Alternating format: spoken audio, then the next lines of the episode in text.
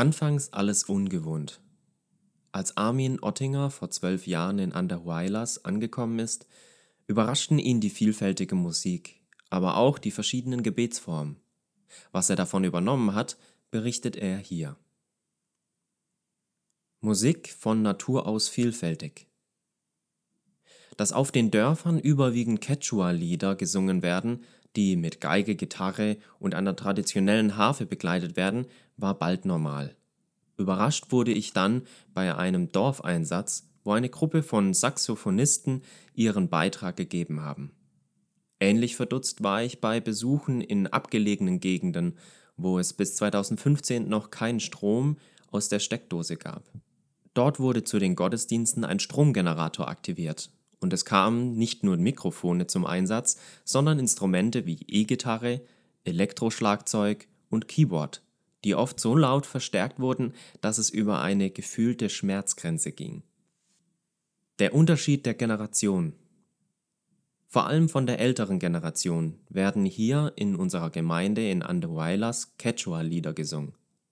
Die junge Generation bevorzugt mehr die spanischsprachigen Lieder.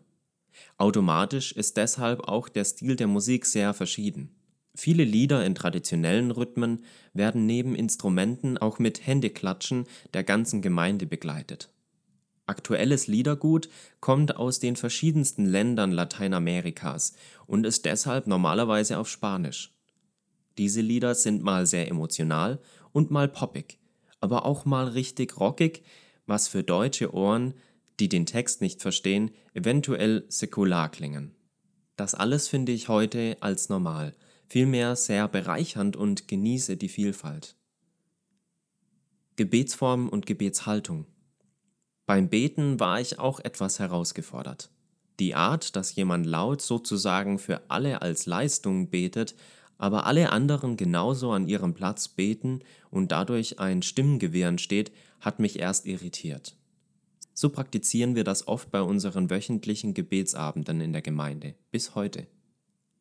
Aus Deutschland war ich gewohnt, dass entweder nur eine Person laut betete oder in einer Gemeinschaft einer nach dem anderen. Die Praxis vieler meiner Geschwister hier in Andahuaylas, sich zum Beten ein kleines Kissen zu nehmen und sich hinzuknien, habe ich übernommen. In Gebetshaltung, die Gott gebührt, hilft mir tatsächlich, mich besser auf das Gebet zu konzentrieren. Resümee ich empfinde es als einen Segen, Dienst in einer anderen Kultur machen zu dürfen, dabei Vielfalt kennenzulernen, den Horizont zu erweitern und dadurch selbst reich mit Vielfalt beschenkt zu werden. Herzlichen Gruß und Gott befohlen, euer Armin, beschenkt mit seiner peruanischen Frau Bertha und den dadurch vielfältig entwickelten Kindern Samuel und Esther.